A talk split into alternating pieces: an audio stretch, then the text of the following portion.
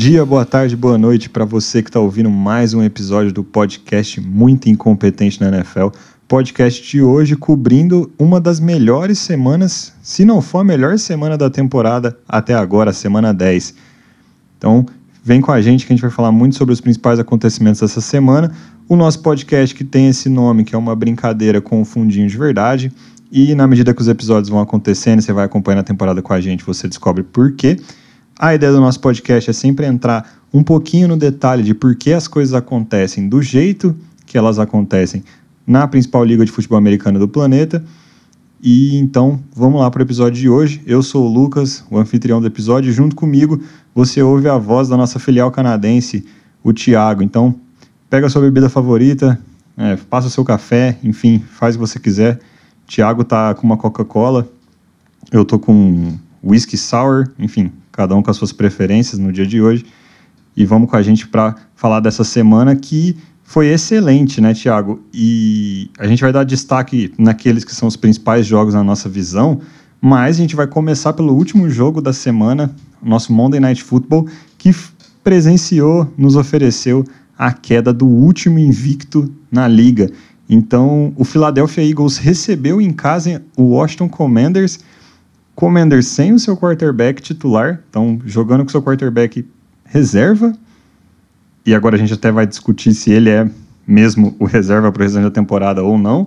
Mas fato é que recebeu o Commanders que não vinha bem com seu quarterback reserva, um jogo que todo mundo marcava como vitória do Philadelphia Eagles e que o time ia chegar a nove vitórias, zero derrotas e aconteceu completamente o contrário. É, eu, eu tô com a minha Coca-Cola aqui, que eu tô no estúdio ainda, e eu vou, depois da gravação, ter que dirigir para casa, né? É, mas o, esse episódio de hoje é mais uma, uma, conversa mesmo, bater um papo sobre futebol americano, então, é, que, é, que é o que a gente mais gosta de fazer, né? Eu achei essa rodada incrível, assim. Para mim foi uma rodada muito, muito divertida. Vários jogos muito divertidos de assistir. Para mim, a gente teve o melhor jogo da, da temporada inteira e a gente vai conversar sobre ele daqui a pouco. É, esse jogo do Eagles é bem interessante, porque eu acho que o Eagles ele tem falhas. Eu acho que ele é o melhor time da NFL. Eu acho que ele é o time mais completo da NFL. Mas a gente falou algumas vezes aqui que eles têm algumas falhas que são exploráveis, né? A gente falou até naquele episódio de quem é de verdade, quem é de mentira, que eu vou até falar sobre esse episódio algumas vezes, eu acho, no, durante a nossa conversa. É, alguns de nós dividiram uma, uma, opinião assim que eu, eu até concordei com isso, que é o Eagles tem aquela puta chance de, de ser o time com a melhor temporada regular, né, com, com o maior número de vitórias da temporada regular, vai para playoff como a, a, o seed número um da NFC e chega nos playoffs e perde para alguém com, com o seed mais baixo, né? Porque eu acho que o, esse Eagles ele tem é, espaços a ser explorados. Né? Eles têm alguns buracos no, no jogo deles para serem explorados. E eu acho que o, o Commanders meio mostrou isso de alguma, de alguma forma. É, eu acho que, que tem, tem algumas coisas bem importantes desse jogo. É, primeiro, assim, é, o, eu acho que essa derrota do Eagles ela tem nome e sobrenome. É Jordan Davis, porque o, o, o moleque que é o rookie deles lá, né, foi draftado no primeiro round machucado, não jogou. Achei que fez muita, muita falta. Não sei o que você achou, mas assim. É, o, o, Commanders conseguiu correr com a bola com uma, com uma certa facilidade que, que eu não tinha visto ninguém fazer contra o Eagles esse ano, né, cara? Ele fez muita falta, muita falta, o que é bizarro, assim, porque a gente já cansou de falar aqui sobre a qualidade do Eagles nas trincheiras, tanto ofensiva quanto defensiva.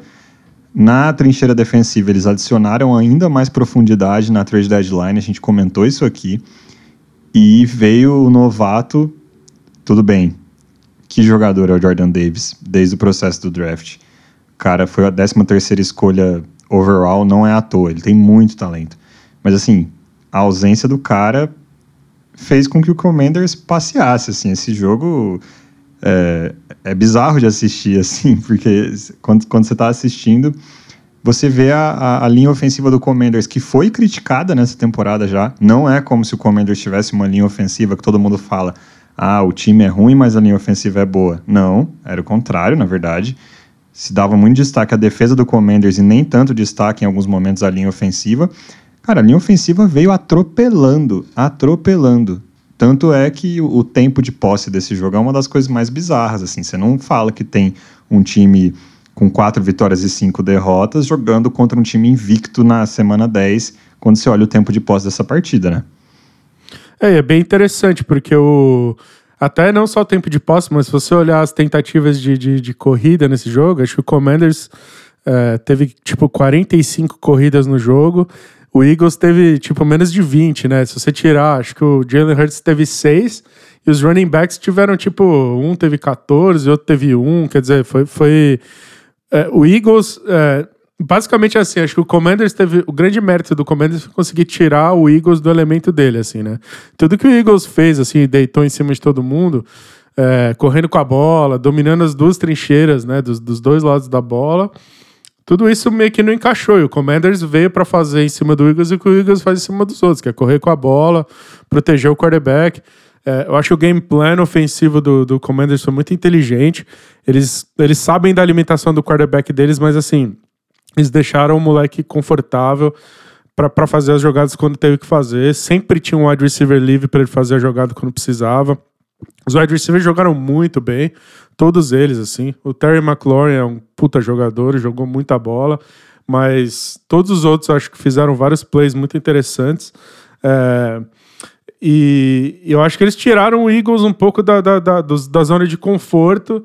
É, eu acho que o A.J. Brown tem machucado, não sei, ele se lesionou no começo dessa partida, ele foi muito pouco utilizado. Não sei se ele não tava, ele não conseguiu, ele jogou até o fim do jogo, mas eu não sei se ele estava saudável o suficiente para contribuir do jeito que ele contribui. Mas eu acho que, que eles conseguiram tirar o, o Eagles meio do sério assim. E, e, controlar esse jogo, né? O engraçado é que não foi uma vitória que veio no final, né? O Commanders assume, assume a vantagem no placar e, e, e num certo momento e segura até o final. Vai segurando, segurando, segurando. Ótimo jogo da defesa do Commanders também. Acho que segurou tudo, tudo que o Eagles faz, que, que não é um game plan. O Eagles normalmente vem com um game plan relativamente simples, né? Eles não têm muita coisa muito complicada. Mas eu acho que o, o Commanders tirou tudo que eles fazem do, de, de, de normal nesse jogo, né? É, a, a defesa do Commanders é um negócio que a gente já elogia, e não é dessa temporada, né? não é exclusividade dessa temporada. A gente sabe que ela, era, que ela é muito boa, já tem alguns anos, eles realmente fazem aquisições muito boas, tanto no draft quanto na. Muito, muito no draft, na verdade, né? Mas também, às vezes, pontualmente na free agency. Surpreende um pouco que ela estava sem o melhor jogador dela na teoria, que é o Chase Young, né? Chase Young estava assistindo ali na sideline com um sorriso de orelha a orelha, porque, cara, tava, tava funcionando assim, funcionou muito bem. É, mas só para complementar você que você falou da, das tentativas de corridas, o Washington correu 49 vezes com a bola. 49 para 152 jardas. A corrida mais longa do, do Commanders na partida teve 11 jardas. Ou seja, foi um gameplay, assim, eu já, eu já vi esse gameplay algumas outras vezes. Eu lembro de um Colts e Chiefs alguns anos atrás que foi assim, que é basicamente, cara, a gente vai controlar o tempo de posse, a gente vai irritar a defesa, a gente vai cansar a defesa, a gente vai deixar o quarterback adversário sentado no banco o tempo todo. E a corrida mais longa de Washington nessa segunda foi para 11 jardas. Então não é que eles estavam tendo corrida explosiva, mas, cara, era um baile da linha ofensiva contra, contra a linha defensiva do Eagles, onde eles conseguiam ali suas 4, 5 jardas cada corrida. E, cara, matemática básica. Se eu fizer isso três vezes, eu tenho um first down. Então eles iam lá e faziam isso três vezes. O Eagles, em contrapartida, só correu 20, 20 vezes, né? Só 20 tentativas, sendo que seis foram, foram do, do próprio Jalen Hurts. É, então, um baile, assim. É, eu, ach, eu, quando eu estava assistindo o jogo, até mandei no nosso grupo, nosso famigerado grupo do WhatsApp, algumas vezes, assim, que, que bonito era a linha ofensiva, o jogo da linha ofensiva do Commanders nessa partida. Porque não era um negócio com pouca criatividade, pelo contrário. Era muito pull de guard, pull do, dos tackles, às vezes o Tyrande vindo do lado contrário. E, cara, vindo pra amassar, assim, sem, não tem meio termo corpo mole. Os caras vinham para amassar e deu certo, deu certo. E quando precisou de, de um jogo aéreo, eu tenho aqui até separei para te perguntar o que, que você acha sobre o nosso Heineken, né? O, o Heineken, quarterback do Commanders. É, mas assim, o fato é que quando precisou do jogo aéreo, o Terry McLaurin estava lá livre, né? Cara, 8 recepções, 128 jardas. O próximo recebedor com mais recepções no Commanders é o, o Gibson, running back deles, com 3 recepções. Então, assim, Scary Terry assustando todo mundo do Eagles, que tem uma secundária brilhante, cara. Uma das melhores da liga, se não for a melhor secundária da liga. A gente já cansou de elogiar a secundária aqui também, mas o, o Scary Terry não estava nem aí para isso. Cara, uma partida brilhante dele, mas controle total assim do Commanders. E, e, eu achei muito interessante porque até agora a gente não tinha visto ninguém controlar o Eagles. O Eagles não tinha ido para o intervalo ainda atrás do placar. Segunda-feira foi a primeira vez que o Eagles foi para o intervalo atrás do placar e não soube responder a isso, né? Então achei isso muito interessante, assim, um gameplay fantástico do Commanders e execução fantástica também. Não adianta você pensar bem o jogo e chegar lá e não executar. Eles executaram exatamente o que eles planejaram. E agora vem o, o drama de Washington nesse momento é Carson Wentz, ele acabou de sair da injured reserve. Ele estava com o dedo quebrado, foi colocado na IR, tinha que ficar quatro semanas fora. A quarta semana foi justamente essa. E aí agora, Thiago, o que, que, que, você faria? De volta Carson Wentz ou mantém o Heineken? Ah, não tem como colocar o Wentz de volta, não tem. Seria, seria temerário. É. Assim, e, e não é porque ganhou do Eagles, não. É, porque se tivesse perdido, era para tinha que manter o Heineken do mesmo jeito. É, é, é pela sequência de vitórias, tudo bem. resultado nessa liga importa. Se o, se o Taylor Heineken tivesse perdido vários jogos seguidos, é, fica difícil de, de, pensar em manter, né? Os caras estariam pensando em, em, mudar. Mas eles ganharam alguns jogos seguidos aí, ganharam jogos graúdos, né, cara? Você ganhar do Eagles fora de casa. Eu acho que tem aquele lance, a gente comentou algumas vezes aqui, tem um lance de. de, de é, jogo de divisão é tipo o clássico do futebol brasileiro, né? É, então, assim, clássico meio tudo pode acontecer, né? Aquele, aquele time do São Paulo que ganhava de todo mundo lá, ganhou aquele campeonato brasileiro com o pé nas costas, perdeu de 1 a 0 o gol do Betão no Morumbi, né? O Corinthians brigando para não cair, né? Então, assim, é meio que a mesma coisa, né? O Eagles é, com a melhor campanha da temporada, em tese, o, o Commanders era o pior time da divisão e o Commanders vai lá e ganha na casa dos caras, né? Mas é, é, eu não acho que foi, foi à toa essa vitória. Eu acho que o, eu acho que o Heineken tem muito a ver com, com essa vitória também. Não é um lance que protegeram o time do, do quarterback, né? Eu acho que eles. Eu acho assim, a, a, a secundária do Eagles jogou muito bem. Esse é o lance impressionante. Tipo, de, de tudo que o Eagles faz bem, eu acho que a única coisa que, que eles conseguiram manter intacto foi a secundária. Eu acho que a secundária estava jogando muito bem, o Gardner Johnson estava jogando ah, muito bem. É, eu acho que a secundária do Eagles estava. Era, era a melhor coisa do Eagles no jogo para mim, foi a secundária. E é, é, até aí que me impressiona muito esse jogo corrida do Commanders ter encaixado tanto. E como você falou, não foi um lance tipo alguns big plays, né? Foi tipo tudo corrida. Eles estavam consistentemente metendo corrida de 3 jardas, 4 jardas, 5 jardas, o jogo todo, né? E, e, isso foi, foi permitindo que o, que o, que o Eagles. O, o, desculpa, o Commanders toda hora tinha terceira descida, mas era terceira para quatro, terceira para cinco, né? Terceira para três. E aí é, game plan super preciso, assim, para sempre colocar alguém livre. A maioria das vezes era o, era o Terry McLaurin que fez um jogaço, né? Ele foi. O McLaurin foi o craque do jogo, sem a menor dúvida, assim, né? Ele foi o, o, melhor, o melhor da partida. Mas eu acho que o Heineken Sinceramente, eu acho que ele. Eh, eh, tá, tá na hora da gente dar um pouco de crédito para ele. E, e, não é de agora, assim. Porque sempre que ele entrou, ele meio deu conta do recado. A pessoa fala: ah, mas não dá para ganhar com um cara desse. E aí o Commanders vai atrás de tentar achar um outro quarterback. É, na, na, na, na off-season passada foi o Carson Wentz essa tentativa. E o Heineken, toda vez que ele entra, o time melhora, ele dá, ele dá consistência, ele dá confiança pro time. É, de certa forma, ele me lembra um pouco o Drew Brees, assim, porque o, grande problema do Taylor Heineken é que ele é, ele é, ele é miúdo, né? Ele é, ele é, ele é muito baixinho para jogar de quarterback, e isso realmente complica. Você vê no jogo mesmo que, que complica às vezes para ele, né? Mas eu acho que toda vez que ele entra, ele é inteligente, ele é raçudo, ele é clutch, né? Na hora que tem que. Na, hora, meu, na terceira descida, que o cara tem que ter sangue frio, ele sempre executa, ele coloca a, a bola na mão de que ele tem que colocar.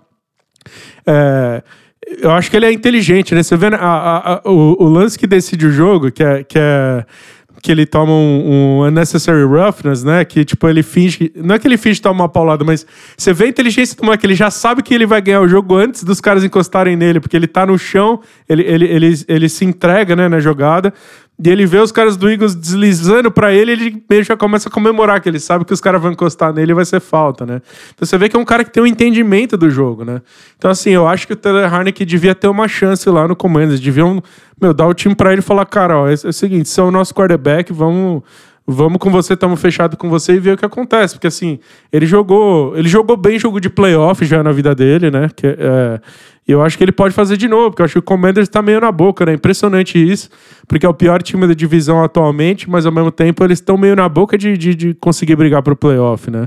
É, se você olhar o recorde deles, eles estão. Eles são o último time fora dos playoffs agora. Então, se engatar umas vitórias aí, eles podem, eles podem pincelar uma vaga aí, né? Eles estão a meio jogo dos playoffs. Meio jogos. É é uma vitória deles e uma bobeada de alguém e os caras estão nos playoffs. A gente já está indo agora para a semana 11, né?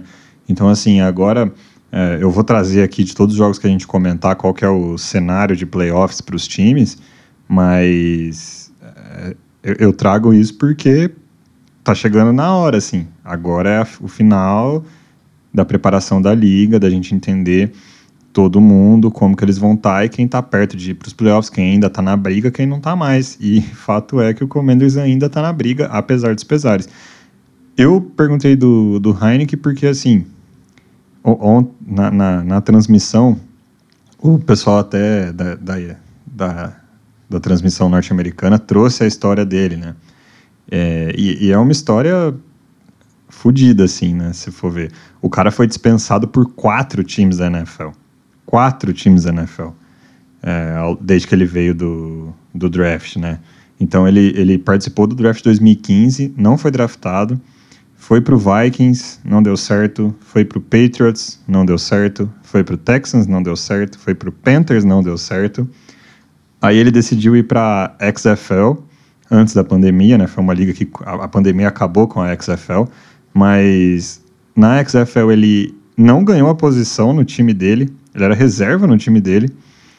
E aí, de repente, ele entra em 2020 no practice squad do, na época, Washington Football Team, que depois veio a ser o Washington Commanders, e vai ficando, vai ficando, e agora essa é a discussão, assim. É, o Carson Wentz, ele, ele saiu da, da injury reserve nessa semana, ele já pode jogar no, no, no próximo jogo, não sei se é, fisicamente ele, ele já tem condições, né? Mas burocraticamente ele já tem condição, então o Commanders vai estar com essa discussão aí.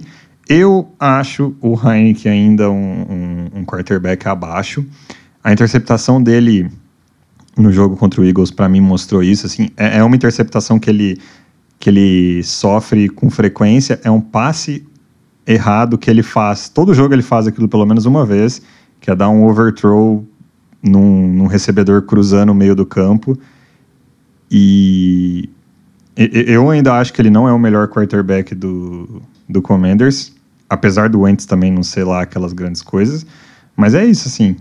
Fato é que o cara tá dando resultado e ganhou do último time invicto, ajudando o, o time bem, assim. Ele teve aquela interceptação que, de novo, ele faz isso toda semana, tá? Então, se você coloca ele como titular no seu time, você sabe que ele vai fazer aquilo. Mas o fato é que ele, que de resto ele, ele conseguiu jogar, né? Então, como eu falei, o Commanders ele tá meio jogo dos playoffs só. Então ele ainda está muito na briga para esse final de temporada. Próximo jogo deles é em casa contra o Falcons, mas só daqui uma semana, porque agora eles estão de eles vão ter a, a bye week deles a semana de descanso. Enquanto isso, o Eagles vai continuar com. Continua né, com o seu número 1 um na NFC, só que agora empatado com o Minnesota Vikings, né? Pelo critério de desempate, o Eagles ainda em primeiro. E o próximo jogo do Eagles é fora de casa contra o Indianapolis Colts. Tá, então no critério de desempate, Eagles na frente do Vikings.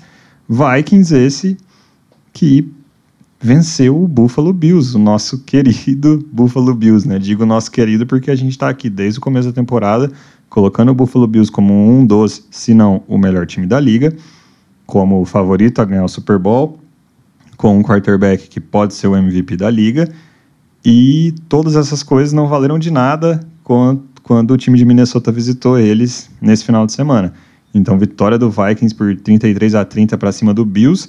E é aquele famoso jogo, né? Acho que esse, né, Thiago, na sua definição, o melhor jogo da temporada até agora. Mas ao mesmo tempo que eu concordo contigo nessa, eu também acho que é aquele famoso jogo que você fica na dúvida se o Vikings venceu ou se o Bills perdeu, né? É, para mim esse é o melhor jogo da, da, da, da temporada. Achei um jogo incrível, né? Crise lá em Buffalo, né? Porque agora a gente tava cantando os caras como campeões do Super Bowl aí toda a rodada e agora todo mundo questionando tudo lá, também não é bem assim, né? Mas para mim é o melhor jogo da, da temporada, não pela qualidade técnica em si, assim, eu acho que, eu acho que por exemplo, quando aquele jogo Bills Chiefs foi tecnicamente mais jogo do que esse, por exemplo. Mas em termos de entretenimento, esse jogo não existe, né, cara? A NFL se prova o tempo todo, né? Repetidamente continua se provando. Tem, tem ela é administrada por idiotas e ainda assim ela sobrevive a esses idiotas, porque é, a, quantidade de entretenimento que ela é capaz de oferecer é um negócio impressionante, né? Esse jogo teve umas 10 coisas completamente impossíveis, assim, que aconteceram em sequência. E você começa e fala, não, não é possível. Aí acontece, ah, mas agora já era. E aí acontece outra, e acontece outra e outra. E é, é inacreditável, assim. Eu nunca vi um jogo com tanta coisa impossível, uma na sequência da outra. É, é o jogo mais improvável do mundo, assim. Eu acho que você assiste esse jogo sabendo do resultado e você fala, não, não é possível que os caras vão entregar. Tava assistindo o tape desse jogo para comentar, para olhar mais em detalhe, sabendo do resultado, e eu ainda pensava, cara, co como que o Bills vai perder esse jogo? Não é possível, não é possível, não é possível. E aí coisas impossíveis acontecendo seguidamente, assim. É, eu, eu, eu acho esse jogo prova para mim porque que a NFL é, é, é, incontestavelmente o entretenimento mais incrível do universo, assim. De fato, assim, esse jogo é, é bizarro, assim, igual você falou, se, se quem for pegar para ver um condensado desse jogo, ou ver o jogo inteiro novamente, você vai se deparar chegando no 1 minuto e 51 do terceiro quarto, faltando para acabar o terceiro quarto, ou seja, menos de 17 minutos para acabar o terceiro quarto da partida e o Buffalo tá ganhando por 27 a 10. E Minnesota até naquele momento não conseguiu jogar muito bem, né? O Buffalo tá tranquilo no jogo, tá, tá dominando. E você vai parar, você vai pausar o vídeo, você vai se perguntar como que Buffalo perdeu esse jogo. E é isso, assim, essa é a às vezes a, a droga que a NFL é, né? Por que, que a gente assiste tanto a NFL e, e não larga e, e, meio que vicia. Porque acontece esse tipo de coisa, assim, é, é, surreal que, que o Bills não tenha vencido esse jogo.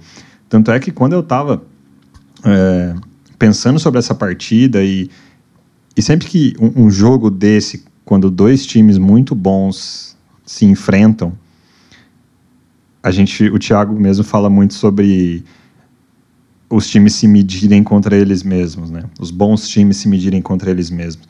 Então, sempre que um jogo desses acontece, eu fico pensando: o que isso me diz sobre os dois times? E quando eu estava pensando sobre o que esse jogo me disse sobre Vikings e Bills, a minha conclusão é que não muito assim. Eu continuo achando a mesma coisa que eu achava dos dois times. Entendeu? Eu continuo achando que o Bills é um ótimo time e um dos favoritos ao Super Bowl. Ao mesmo tempo que eles não conseguem correr com a bola, nem se a vida deles depender disso. A não ser que o Josh Allen corra com a bola. Então, assim, jogo corrido inexistente. E é assim que a gente vai tentar, né, enquanto o Buffalo Bills, ganhar essa temporada. Eu continuo achando no lado do Vikings que o Justin Jefferson é um monstro. Que jogador espetacular. Tá maluco. E, e o que é mais. Acho que um, uma coisa que todo mundo tava falando antes desse jogo, que é. Justin Jefferson só está no Vikings e Stephon Diggs só está no Bills por causa de uma troca envolvendo os dois, né? Então, anos atrás, o Buffalo mandou diversas escolhas, entre elas a escolha deles de primeira rodada em 2020 para o Vikings em troca do Stephon Diggs. Com essa escolha de primeira rodada, o Vikings pegou o Justin Jefferson. E a gente teve a chance de ver os dois caras em campo um contra o outro. Assim, os dois caras eram jogadas fantásticas, né? A gente estava até comentando, Thiago, o Stephon Diggs fez o melhor catch, né, a melhor recepção da temporada até agora, e ela durou três minutos. Porque o Justin Jefferson foi lá e falou: peraí, segura minha breja aqui que deixa eu te mostrar um negócio. Mas assim, eu continuo achando que o, que o Justin Jefferson é um monstro. Continuo achando que o Vikings só tem esse recorde porque ele está na NFC. Eu só acho que o Vikings é um time com oito vitórias e uma derrota porque ele está na NFC. Eu não vi. E isso, isso é muito bizarro para mim, assim. Os caras acabaram de ganhar do Buffalo Bills. E ainda assim, eu tenho certo ceticismo contra o, contra o Minnesota Vikings.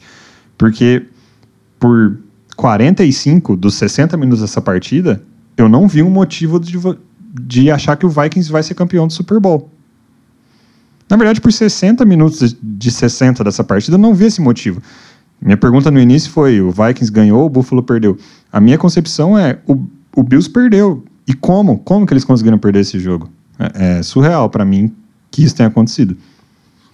É, eu, eu, eu concordo com você no, no seguinte sentido. Eu acho que é, se você for me perguntar qual desses dois times você acha que tem mais chance de, de, de competir de ganhar o Super Bowl, acho que inquestionavelmente, baseado no, nesse jogo mesmo, é o Buffalo Bills.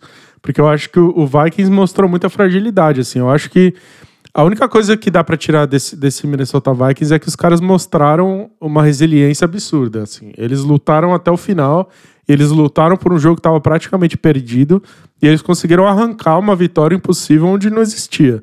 Mas no campo, o Buffalo Bills jogou melhor para mim e de vários outros jeitos. A gente vai falar um pouquinho melhor, porque eu acho que o, o Bills é, tem muitos erros, né? Comete muitos turnovers e isso, todos esses turnovers é, coletivamente resultaram nessa derrota.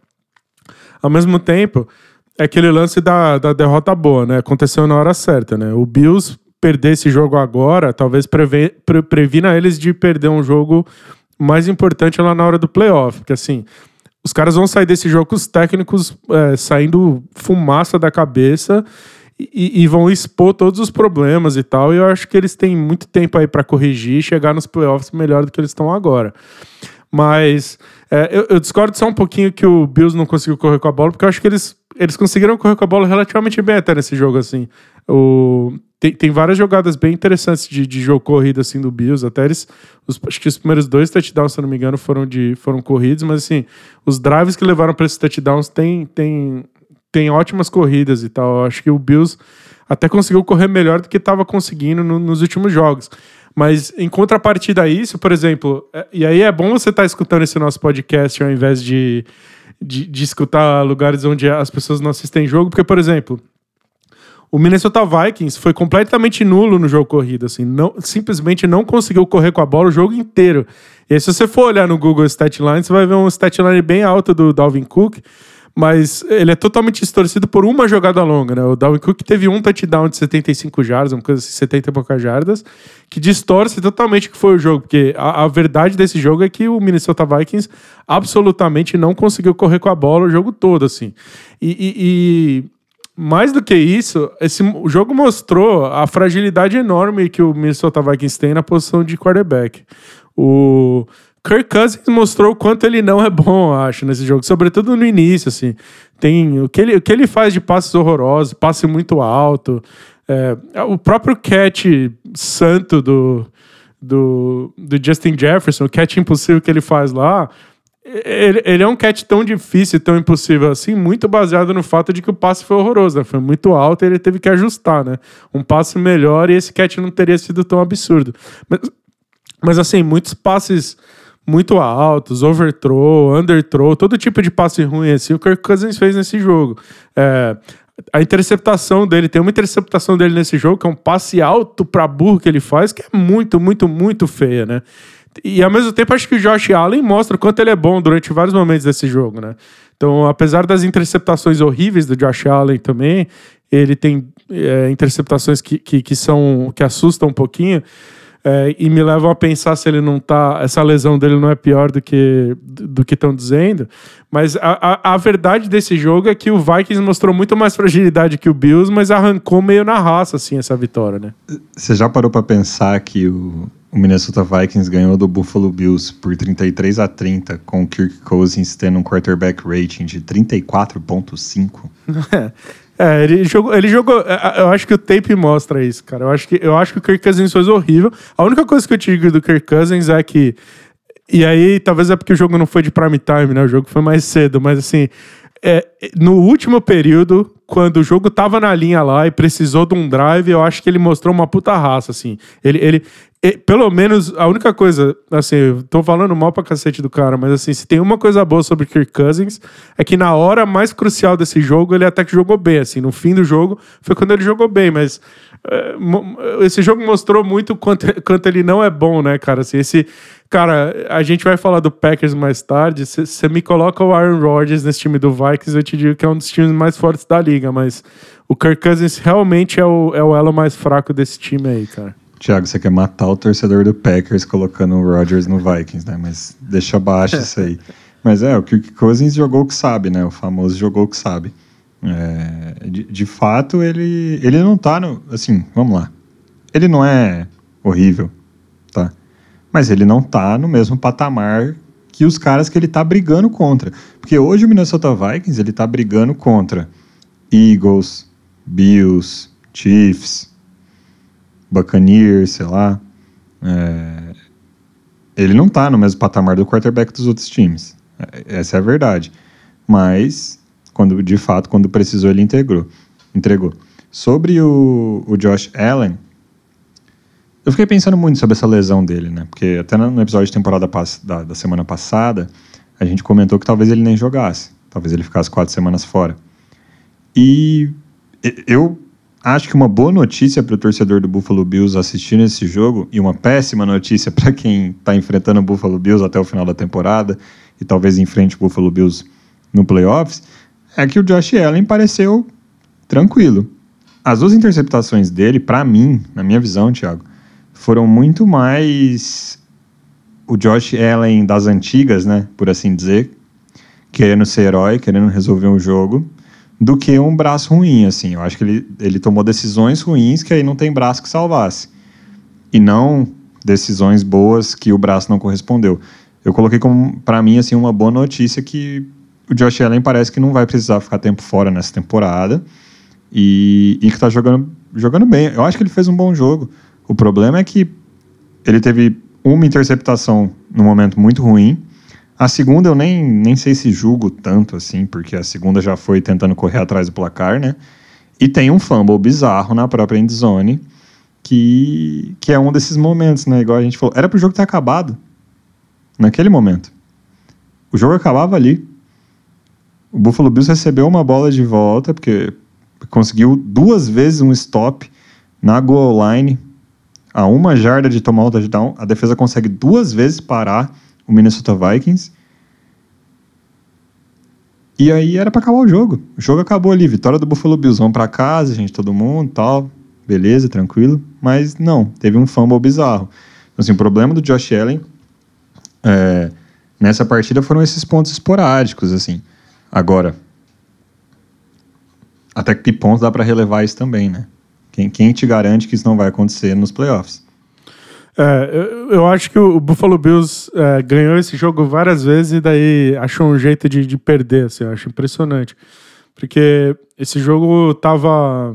É, enfim, tava 17 a 10 por, por, por um bom tempo. Ficou, ficou 14 pontos de vantagem até quase o fim do, do, do, do, do terceiro quarto. É, o jogo estava controlado e o Vikings é, começa a voltar pro jogo aos poucos, né?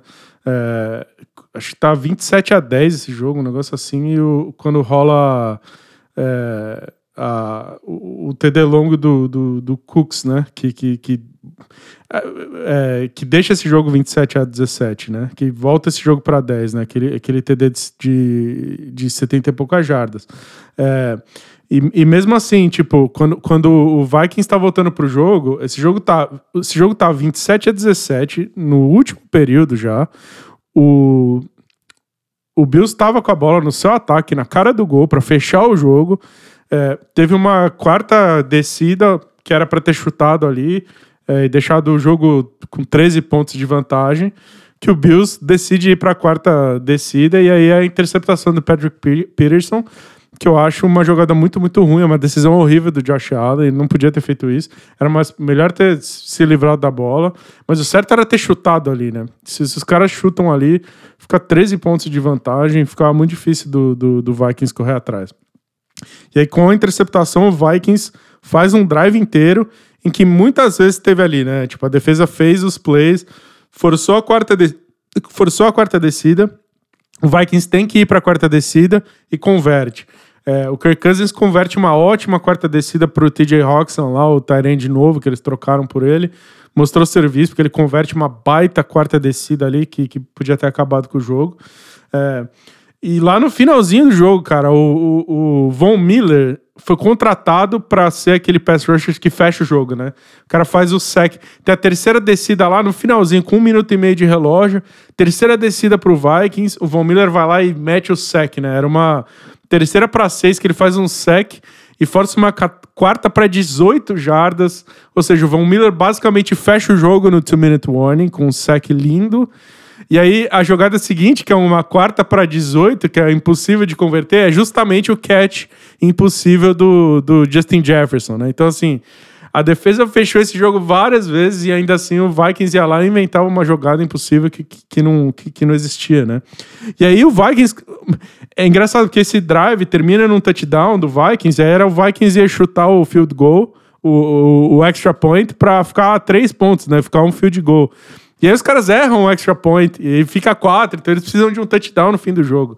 E aí ainda rola o último drive, e aí rola essa jogada que você falou, em que o, o Bills teve uma quarta descida na linha de uma jarda, aí não converte, porque a defesa segurou, só que aí teve falta da defesa. Os caras têm mais uma chance, não converte de novo, porque a defesa segurou de novo. Ou seja, a defesa fez um milhão de stands, assim, é impressionante. E aí rola o fumble na linha de uma jarda que, que, que podia. Que, que é um negócio impossível, assim, né? Então o Buffalo Bills.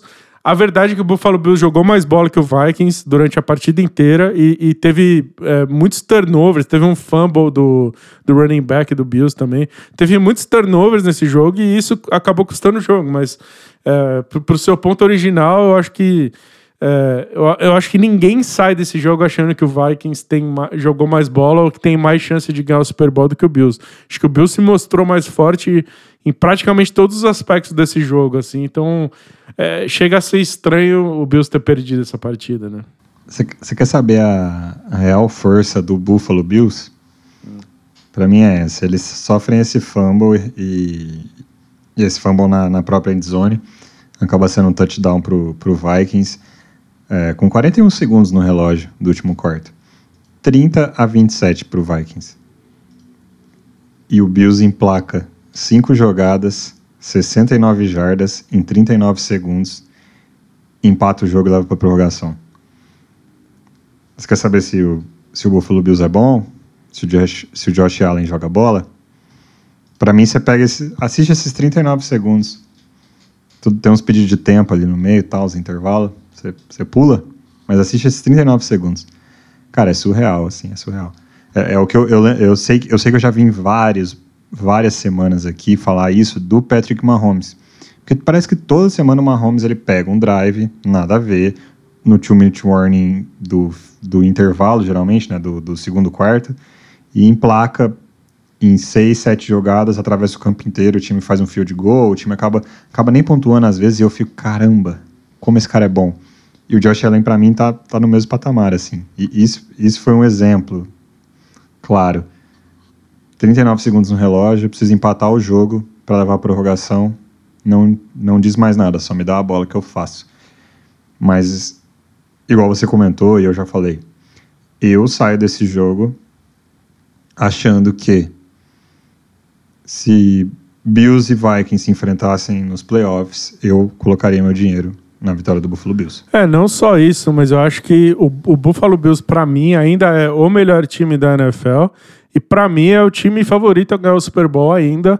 É, e aí, para mim, a, a, exceção disso, sinceramente, é o Josh Allen tá machucado ou não. Porque se ele tiver machucado ele tiver dificuldade física aí, aí é onde mora, para mim, a chance do, desse Bills não conseguir atingir a o, o, máximo assim do que eles podem. Mas para mim ainda é o melhor time da liga e para mim o favorito a, a, ganhar o Super Bowl ainda. Por mais que tenham vindo essas derrotas aí, é um time que agora vai começar a ser um pouco criticado.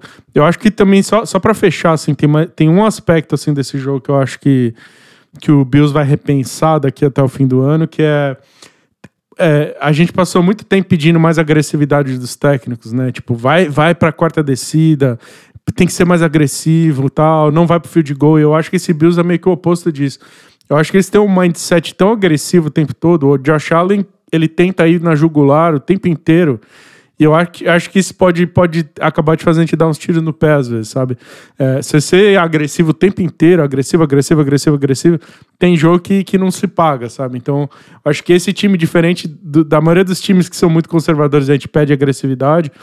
Eu acho que esse time precisa aprender, às vezes, a ser um pouco mais conservador. Eu acho que essa derrota nesse momento da temporada pode posicionar eles melhor para saber fazer gestão de jogo melhor. Porque, para mim, é que é, você perder um jogo que você tá, você tá ganhando por 10, 13, 14, 17 pontos e você entregando e, e, e, tanto turnover e fumble na sua própria linha de majado com o jogo fechado. Isso aí para mim é, é, gestão de um jogo que tá ganho, né? Então eu acho que eles vão, eles têm que aprender só a dosar as coisas um pouco melhor para chegar mais forte. Então foi a hora certa disso acontecer, né? É melhor agora do que em janeiro, né? Isso aí para mim, Thiago, é muita incompetência na NFL. O que é bizarro de dizer sobre o Buffalo Bills, assim. Porque eu concordo contigo, para mim, o que é muito louco, assim, os caras acabaram de perder em semanas seguidas para o New York Jets e para o Minnesota Vikings. É, dois times estão fazendo boas temporadas esse ano? Sim, mas dois times que o Buffalo Bills devia ter ganhado ambos os jogos. E ainda assim, assistindo os jogos, assistindo outros jogos, eu ainda acho que o Bills é, é favorito, assim. Não, não que eu acho que ele seja favorito por muita margem, tá? Não é. é as margens da NFL são sempre muito pequenas. Mas o Bills ainda, para mim, tá lá, assim, como o melhor time da liga, como time a ser temido por todo mundo. É, só que eles precisam cortar os próprios erros. É, eles precisam eliminar isso. Porque tanto contra o Jets quanto contra o Vikings agora, foram dois casos que o Bills perdeu a partida. Eles entregaram a partida até certo ponto. Acho que ainda mais esse final de semana contra o Vikings do que, do que contra o Jets. Mas eles precisam cortar isso do jogo deles. E, e eles não, não é como se eles tivessem muito tempo, tá? Porque hoje, se a gente começasse o playoffs essa semana, o Bills ele iria como sexto colocado para os playoffs, então ele está em terceiro na própria divisão, o que é surreal de, de se imaginar. É, hoje Dolphins e Jets está na frente do Bills dentro da AFC East. Ele iria como sexto colocado no, no na, na, conferência, né, pelo wild card, enfrentar o Tennessee Titans lá em Tennessee, tá? Então esse é o cenário para o Buffalo Bills, assim, é, precisa cortar esses erros dos, dos jogos deles e precisa ser para ontem, tá? E a oportunidade deles essa semana é jogar contra o Cleveland Browns ainda sem o Deshaun Watson, tá? Então, o Deshaun Watson, ele... É, as notícias agora são que ele volta a treinar é, com o Cleveland Browns para fazer sua, sua estreia na temporada ainda daqui a algumas semanas, mas o Bills enfrenta o Browns sem o Deshaun Watson ainda. Enquanto isso, o Vikings hoje, Thiago, ele estaria como segundo na NFC, empatado com o Eagles. Então, uma bobeada do Eagles e o Vikings belisca o, o, primeiro lugar e uma semana de descanso na primeira semana de playoffs na NFC. Mas hoje, se o playoffs fosse essa semana, ele receberia o 49ers, que é o sétimo é, colocado na NFC. Então, vamos ver como, como que o Vikings carrega esse momento, né? O próximo jogo deles é contra o Dallas Cowboys inclusive. Dallas Cowboys, esse, Thiago, que perdeu para o Green Bay Packers essa semana. O que eu não sei se eu esperava, porque Eu falei na semana passada, eu tive o desgosto de me sujeitar a assistir Green Bay Packers e Detroit Lions uma semana atrás. E eu não gostei nada do que eu vi. Foi péssimo. Eu fiquei me perguntando por que eu fiz isso comigo mesmo. Só que o Packers pegou o Cowboys, um Cowboys que vinha com seis vitórias e duas derrotas, vinha quente, vinha bem. Dak Prescott de volta.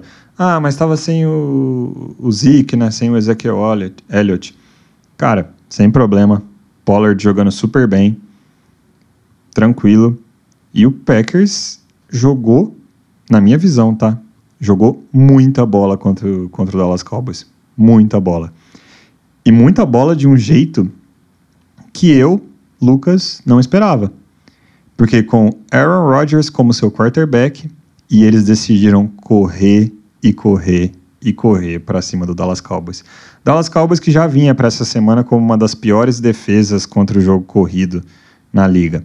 A gente já elogiou bastante a defesa dos caras aqui nesse podcast, mas contra o jogo corrido eles não estavam ali tão bem, eles eram uma das piores da liga. A galera lá em Green Bay olhou um pro outro, Thiago, e falou: Cara, vamos para cima. E eles correram até falar chega para cima do, do, Dallas Cowboys. É, o, o, Green Bay entrou nesse jogo com um plano bem, bem específico e executou e deu certo e continuou fazendo. Mas o interessante é que assim, eles entraram para correr com a bola, mas ali já no último período estavam perdendo por dois touchdowns, né? Então, é, o, o, Green Bay Packers ainda mostrou várias das fragilidades que, que mostrou durante toda a temporada. Agora, assim, primeiro, é, eu falei, acho que umas três, acho que eu falei quatro vezes já nessa, durante essa temporada, nesse podcast, o quanto eu acho que esse Cowboys é de mentira, né? O quanto eu acho que o recorde, eu acho assim, que é, cansei de falar, eu acho que a defesa deles é maravilhosa. É, eu acho que o Micah Parsons é o melhor jogador de defesa dessa temporada, de longe, né? Falei isso no episódio anterior. É, mas eu, eu acho que é totalmente mentiroso. Esse, esse time do Cowboys não era um time para 6-2 de, de forma nenhuma. E eu até cheguei a dizer que o, o Dak Prescott tinha machucado, ele ia voltar e não ia mudar nada, porque eu acho que é um ataque relativamente medíocre. Assim, eu acho que a presença dele não muda tanto. Eu acho que a concepção de jogo ali é antiquada. Eu acho que tem, tem vários problemas. Tem defesa em tem problema em linha ofensiva no Cowboys. Tem uma, tem, tem uma série de questões, tem problemas filosóficas ali dentro. Eu acho que o head coach não, não é um bom head coach. Eu acho que ele é antiquado. É, então não, não me causa tanto estranhamento essa, essa derrota para o Packers, porque eu acho que esse Cowboys pode perder para qualquer um a qualquer momento. Dito isso, é, esse time tava ganhando esse jogo, né? Era pra ter ganho esse jogo também. É outra partida em que a, a, você não perde uma vantagem tão grande assim de placar, né? Não é possível. Você tá ganhando, acho que tava 28 a 14 pro, pro, pro, pro, Cowboys. Você não, você não pode perder um jogo, você tá ganhando por 28 a 14. O CD Lamb é tão bom quanto, quanto parece, tá? Isso é completamente legítimo. É, o CD Lamb, de, assim, o tape dele de college foi tão fácil de avaliar. Ele era um completo monstro, assim, era óbvio que ele ia ser um baita jogador. E ele trucidou meio que sozinho, assim, a, a, a defesa do, do, é, do Green Bay, assim, o City Lamb jogou muita, muita, muita bola, é, mas eu acho que ao mesmo tempo a defesa do, do, do, Green Bay começou a mostrar sinais de vida, porque foi uma defesa que até essa rodada não tinha jogado praticamente nada. E justamente eu acho que nesse jogo eles mostraram um sinal de que talvez eles estejam começando a engrenar de novo, assim. Sid Lamb, 11 recepções, 150 jardas, 2 touchdowns em 15 targets. É fantástico. Fantástico, simplesmente. É, ele, ele, é muito bom jogador, mas, é, assim, jogadoraço. Ele, pra mim, ele carregou o ataque inteiro, assim, nas costas nessa partida. Eu acho que ele, enfim, ele vai ser um grande jogador por muitos, muitos anos, assim. Agora, eu acho. Eu não sei o que você achou do, do Green Bay Packers, eu acho que eles correram muito bem com a bola, mas eu acho que a grande questão. Eu acho que eles já, eles já tinham corrido bem com a bola em outras partidas. O lance é que o jogo aéreo tem que funcionar também e a, de, a defesa deles não vinha funcionando tão bem. Então, assim, saber correr com a bola não adianta muito se a tua defesa tá entregando e aí você tá atrás do placar e o jogo é, aéreo tem que funcionar, não tem jeito, né? E aí é que eu acho que é a grande questão desse jogo, porque eu acho que as pessoas correram. Eu acho que tem um certo hate, assim, pelo Aaron Rodgers rolando, sobretudo desde o ano passado, aquela, aquela papagada toda de vacina e tudo mais. Eu acho que as pessoas tão, têm uma certa raiva dele, assim. Mas o cara ganhou MVP dois anos seguidos, assim, os dois últimos anos, né? Ele é o atual bi-MVP da liga. O cara não esquece de jogar de, de um ano pro outro. Não é assim que as coisas funcionam. As pessoas correram para dizer que ele estava acabado. Era até uma pauta que eu tinha falado que é, eu tinha jogado no grupo lá, falando, cara, os caras estão dizendo que esses dois caras, o Brady e o Rodgers, o pessoal tá, tá, tá declarando que eles, que eles são aposentados e não jogam mais bola e tal. E eu discordo um pouco disso, assim, o Rodgers, ele, você não, o cara não, o declínio não chega tão rápido assim que o cara ganha o MVP da liga dois anos seguidos e no terceiro ano não dá mais e tem que aposentar e tem que sair da liga. Eu acho que o Rodgers ainda joga muita bola. Eu acho que o, o Aaron Rodgers ele tava jogando com muito pouca confiança. E quando eu digo confiança, não é nem só confiança nele, assim, mas é confiança no próprio ataque. Eu acho que ele não, ele não encontrando armas que ele confiava no, no, jogo, no jogo aéreo dele, assim. Ele não tava confiando nos wide receivers. Eu acho que até foi um erro dele, porque eu acho que tinha uns moleques lá mostrando alguma coisa já. E ele demorou para conseguir confiar nos moleques, assim. Mas aí você pega um jogo em que um desses moleques é, apareceu, sabe? Tipo, falou, ó, manda em mim que eu resolvo. E eu acho que ele confiou finalmente. E aí o, o troço deslanchou, sabe? Foi, foi o Rodgers que a gente tá acostumado a ver. E, e foi bem bonito de ver, assim. O cara ver o Aaron Rodgers jogando a bola que ele sabe jogar, vendo um wide receiver entregando a produção, assim, foi, foi meio que bonito até de assistir, cara. Eu achei, achei, achei bem legal. É, e eu não sei até que ponto esse gameplay bem focado no jogo corrido não foi parte de, cara, vamos, vamos deixar o, o Aaron Rodgers ganhar confiança aos poucos, porque você meio que tem duas formas de, de fazer ele ganhar confiança nos caras do time dele. Forçando a bola o tempo todo, o que o Green Bay Packers já fez essa temporada e não deu certo. Que é, meu, faz o Rodgers dar trocentos passos no jogo e é isso, assim, uma hora esses passos vão encaixar, uma hora ele vai confiar, uma hora vai dar tudo certo. Mas já, fiz, já tentaram isso esse ano. E não rolou. A outra forma foi, acho que eles fizeram contra o Cowboys, que foi provavelmente a melhor semana para eles tentarem isso, porque era um time frágil na, na contra a defesa corrida, né? Então, que é o formato, cara, vamos correr bastante com a bola e vamos dar pequenos momentos para o Aaron Rodgers fazer uma play explosiva e confiar no cara. E foi o que aconteceu. O jogo corrido de Green Bay, ele funcionou tão bem, principalmente na, na primeira primeiro tempo da partida, né, na primeira metade, que o Rodgers mal lançou a bola. Ele chegou no último quarto, Thiago, com 11 passes tentados. Não é 11 passes completos, é 11 passes tentados. Cara, quantas vezes... Eu não sei, eu, eu não fiz isso, tá? Mas eu desafio alguém a voltar em todas as partidas do, do, do Aaron Rodgers como quarterback na, na história dele na NFL e ver quantas vezes ele chegou no último quarto, para começar o último quarto, com 11 passes tentados. Isso não acontece com frequência. Isso é raro. Com, com muito motivo, né? O cara é bom pra caramba, o cara é um hall da fama. É um dos melhores quarterbacks da história da liga. É um absurdo o que ele joga. E foi o que aconteceu. Agora, o que mais me chamou a atenção foi. A gente já falou até aqui em outros episódios, é uma pauta recorrente na liga, a questão dos recebedores do Green Bay Packers. E a questão é se o Rodgers confia neles ou não.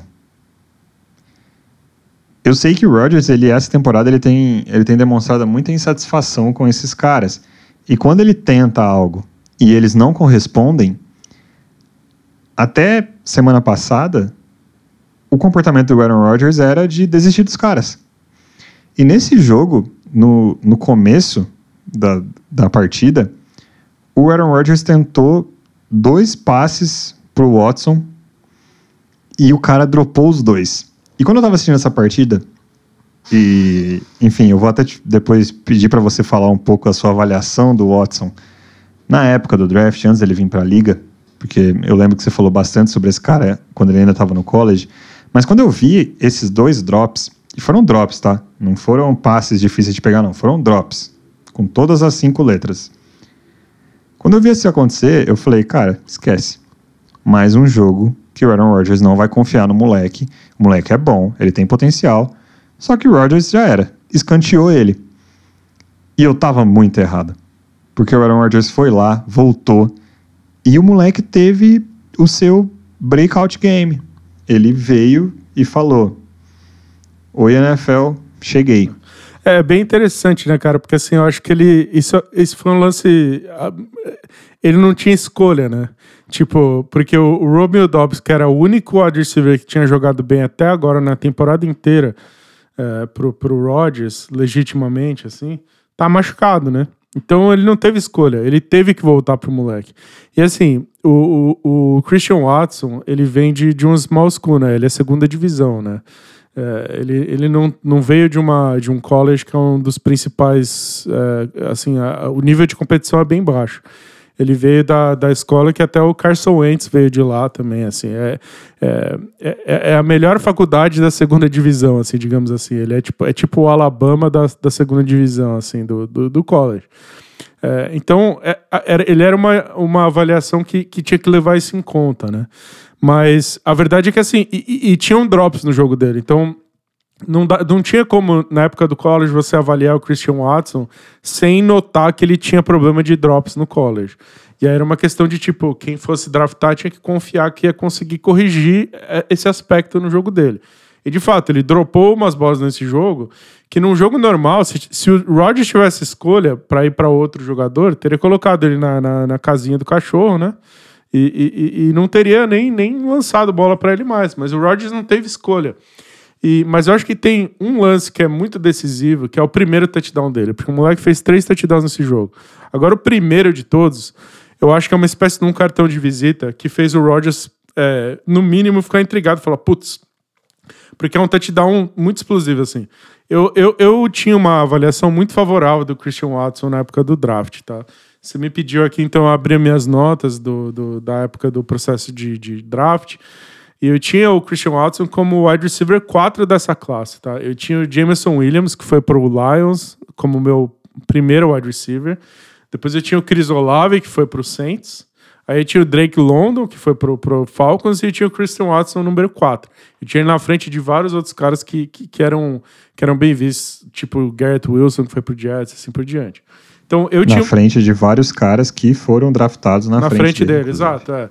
Então eu tinha, eu, eu, tinha uma visão muito positiva dele. Eu tava olhando meu scouting report e dizia justamente isso. Ele é, ele é completo e ele é muito explosivo. Então, um time que conseguir usar a explosão dele vai se dar bem, bem na liga, né? E o primeiro touchdown dele é, é, é pura explosão. Tipo, ele explode em cima do, do, do, defensive back e faz um baita de um play na end zone, assim, faz um touchdown lindo. Eu acho que esse primeiro touchdown dele no jogo é, fez o Rodgers é, confiar que esse moleque é um playmaker verdadeiro. Porque se você for olhar o tape e olhar com calma o segundo touchdown dele, você vai perceber que foi um lance de confiança do Rodgers pelo seguinte. Ele começa a correr a rota dele na diagonal, e aí o, Christian Watson ele faz um corte, ele tá correndo na diagonal pro lado esquerdo, e ele faz um corte pro meio do campo, na direção do meio do campo. E aí o defensive back tem que ajustar a rota e marcar ele assim. E aí, quando ele está correndo na, é, em linha reta, é, no sentido da end zone, a rota que, é, que era para ele correr era para ele cortar de novo na diagonal, na direção original que ele estava correndo a rota. É, e o Aaron Rodgers, quando ele faz o passe, o Christian Watson está correndo reto, que significa que.